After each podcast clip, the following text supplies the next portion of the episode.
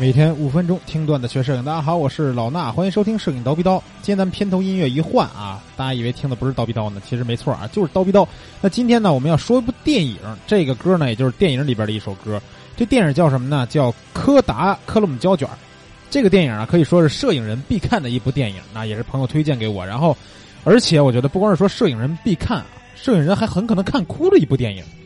咱们先看这个电影片名啊，叫《柯达克鲁姆胶卷》，其实呢就是一个胶卷的名字，而且就是真实存在的一个胶卷。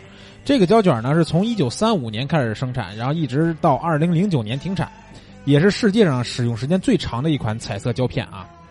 那这个电影呢，这色调啊看上去特别的做旧，它整个的电影的色调用的就是柯达克鲁姆胶卷这种感觉，反差很大，暗部死黑，然后呢整体的颜色偏洋红，对黄色的表现特别好，然后对蓝绿色呢比较抑制。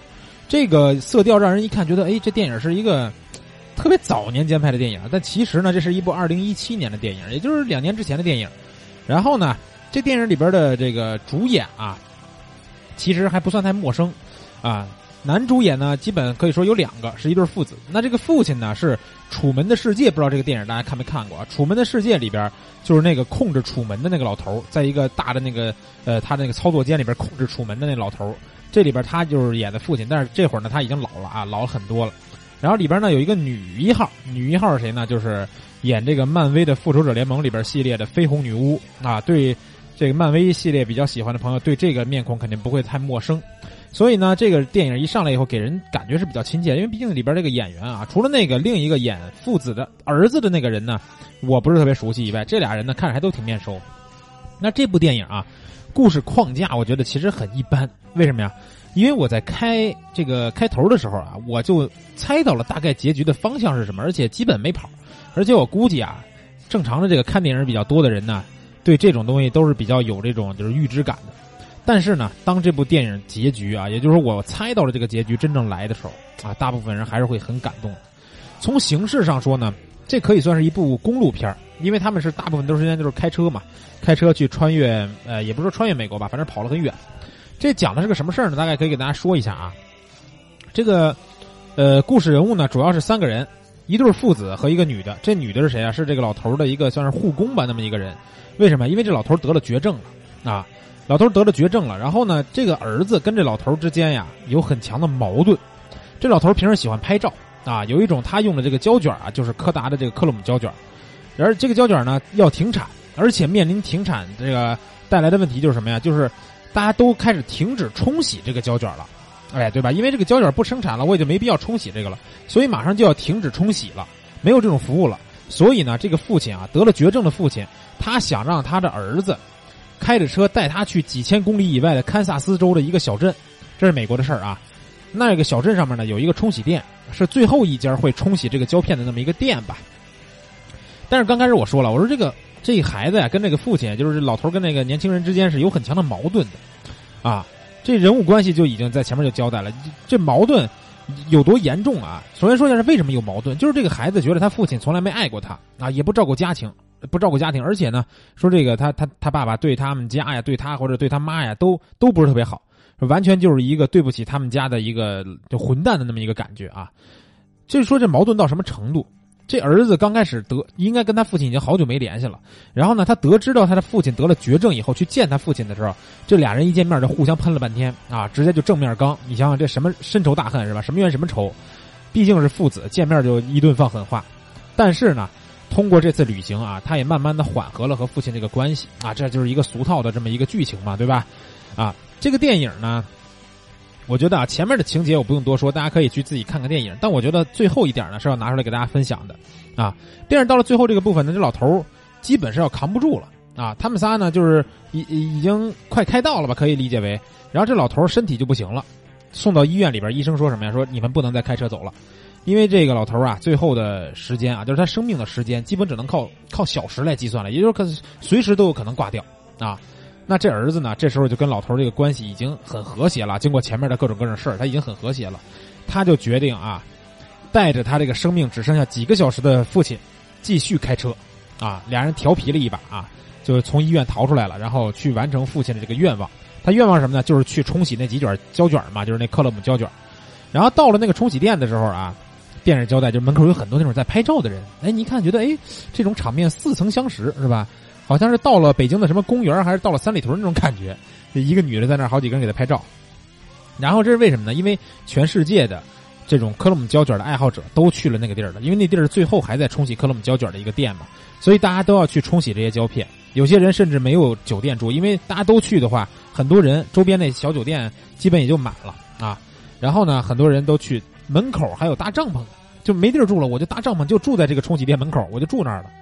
然后呢，他们就进去冲洗了啊。冲洗的时候呢，有一个女的店员说：“说我们已经停止冲洗了，昨天就停止了啊。”然后老头说：“不是本来说的是今天吗？对吧？你告诉我今天我才今天赶过来的。”那女店员说：“因为这几天冲洗量突然变大，所以他们药水用完了。”哎，这时候啊，这老头就说就着急了，说：“不行，把你们那个谁谁谁叫出来。”谁呀？就是店长，把店长叫出来。店长一出来一看，哇，您来了是吧？然后跟那个女孩说：“你被开除了。”然后那女孩也特别逗啊，这点特别逗。那女孩说：“好的，父亲啊，是他闺女，他不可能开除他闺女，对吧？”那个店长出来以后就说：“啊，我我给您留着一份这个冲洗的这个就药水那什么的，这东西都留着呢，专门等着您来了。”然后同时还介绍了一下，跟他女儿介绍了一下，说这是这个世界上最伟大的纪实摄影师之一。到这时候啊，这儿子才明白，原来他心里边那个混蛋老爹，他之前只知道这老爹喜欢拍照，但不知道。不知道他是一个这样的人，对吧？他心里边觉得这老爹是个混蛋，从小没怎么陪过自己，没有照顾过家庭，没想到居然是这么牛逼的一个摄影师啊！人家说他是世界上最伟大的纪实摄影师之一，啊！紧接着呢，他这个就是冲洗啊，就是胶胶带胶卷这过程很短，然后呢，他就这个怎么说呢？就是后面啊，他从这个胶片胶胶片店出来以后，去他们那个酒店要回酒店嘛，在酒店大堂又碰见很多这种说是职业摄影师吧，或者摄影爱好者也都好。然后这摄影师啊，就挨个的跟他这个父亲去，去怎么说呢？就吹捧嘛，感觉是啊，就好像把他已经捧上天了，就是神一样的感觉。这时候啊，他这儿子就更能感受到他的父亲被人尊重那种程度了。真的不不不夸不夸张说，就把他捧上天了，已经啊，说居然能见到您是吧？特别尊重。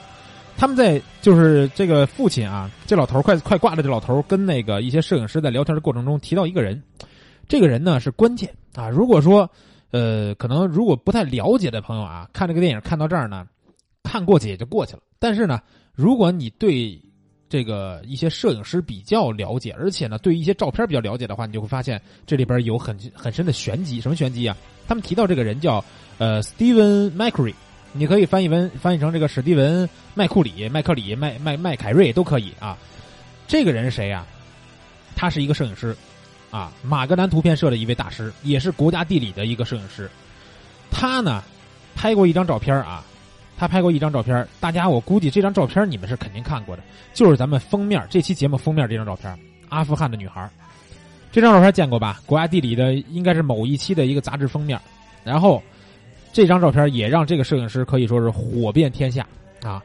那最有意思的是什么呀？咱们刚才说到这电影情节啊，他们谈这个聊天的时候，不仅提到了 Stephen McCurry，还提到了说在阿富汗拍的这张照片，但是不是说的是 Stephen 拍的，是另一个人拍的。所以说，他把这个这个事儿啊，把这个人的名字和他的作品呢，再加上这个老头的这个故事，这三方把它汇聚起来，其实说的就是这部电影里边的原型啊，就是这个老头，老头的原型就是 Stephen McCurry。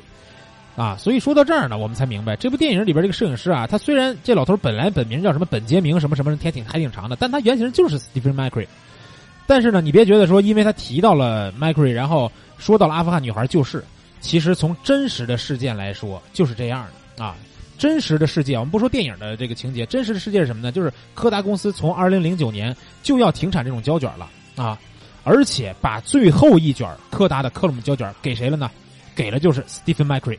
啊，这个，这个 Macri 啊，他去冲洗这个他最后拍的这一卷胶卷的时候，在当时那个小镇上，那小镇应该是一个非常有名的小镇啊，就是不是因为他有多好的什么资源就有名，就是因为他冲冲洗啊什么这个影像这方面比较好，应该是在这个小镇上完成了这这幅胶卷的最后三张照片。那三张照片，那三张照片我也看了，非常的生活化，就是随手拍那种感觉啊，并不是说什么这个经典的人文作品啊什么的那种。所以大家看啊。柯达真正的把这张胶卷的最后一卷给了 Stephen McCurry。电影里边，对吧？这老头本杰明，这笨叫这老头这老头呢，他也是最后拿着这几卷到了那地方冲洗他的最后一卷克罗姆胶卷啊，所以原型就是这人啊，没没没毛病啊。咱们说这个最后这照片啊，跟电影里边的情节其实还有点挂钩啊。咱们继续说啊，这老头呢在酒店里边，刚才不是咱说到跟各种人寒暄嘛，提到了这个 Stephen McCree，然后被各种人膜拜以后呢，他就回酒店的房间里边了。然后呢，他坐在这个桌子上，手里边拿着他这个徕卡相机啊，徕卡的胶片机。这部电影也很多人说看完以后就去买徕卡了啊。哼 然后他拿着这个相机，正拿一块布准备擦镜头，然后说了一句话，好像是说的是，哎，他跟他儿子说说你听到什么声音了吗？然后他儿子出来还跟他从那个浴浴室出来吧，应该是洗个澡，还跟他就扯淡呢，还说一会儿去吃什么东西啊，订点披萨什么的。但是发现他父亲已经不回应了，走过去以后发现，哎，老头闭上眼睛已经去世了，手里边拿着相机，低着头在那儿，已经就走了。